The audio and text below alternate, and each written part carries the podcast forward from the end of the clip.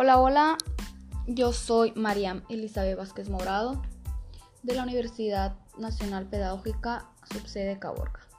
Cursando el cuarto semestre, hoy les hablaré sobre el currículo y sus implicaciones basado en la materia diseño curricular, impartida por la maestra Flor Guadalupe Alcántar Núñez. El currículum a través del tiempo se ha definido como el resultado que se alcanza después de aplicar ciertos criterios destinados a seleccionar y organizar la cultura para su enseñabilidad.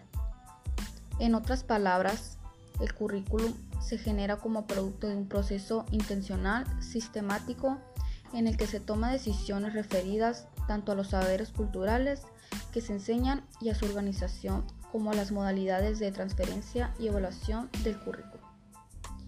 Las decisiones curriculares se toman tanto a nivel social, nacional, local, institucional, unidad educativa, como de un aula de profesores, tiene sus implicaciones en la estructuración del currículo y en el ideal que de hombre que se requiere formar.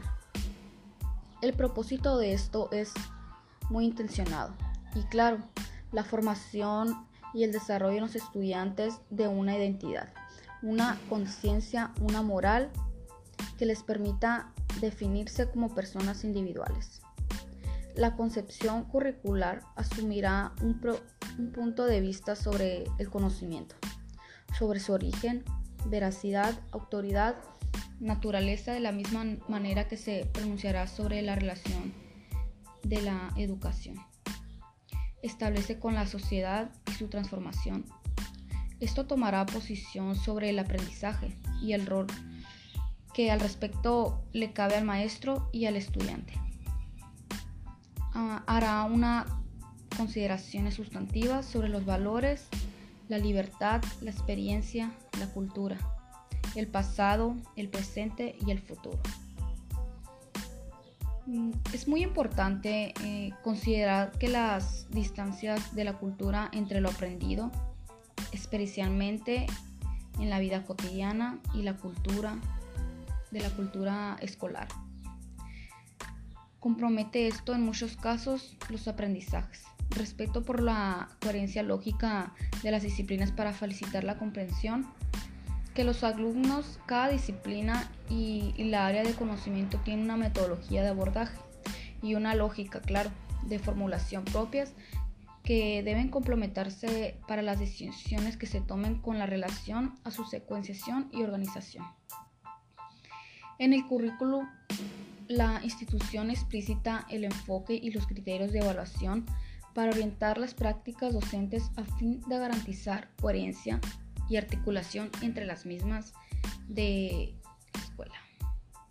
En función de la información obtenida en las instancias de elaboración se toman decisiones para mejorar la oferta formativa de las escuelas y garantizar, claro, una educación de calidad. ¿Qué? ¿Cómo y cuándo evaluar? Partimos de la idea de que la evaluación es una instancia fundamental que permite tomar decisiones institucionales con el objetivo de optimizar los procesos educativos.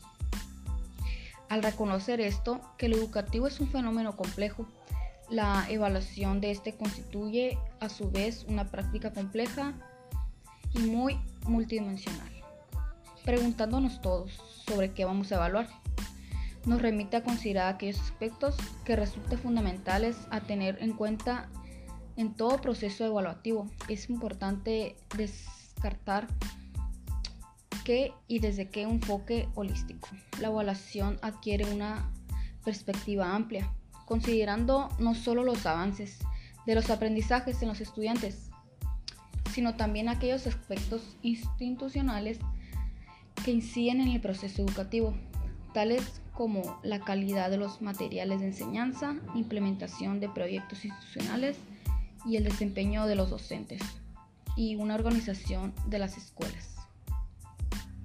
Y hasta aquí ha llegado el tema amigos, muchas gracias por poner atención. Que tengan excelente día.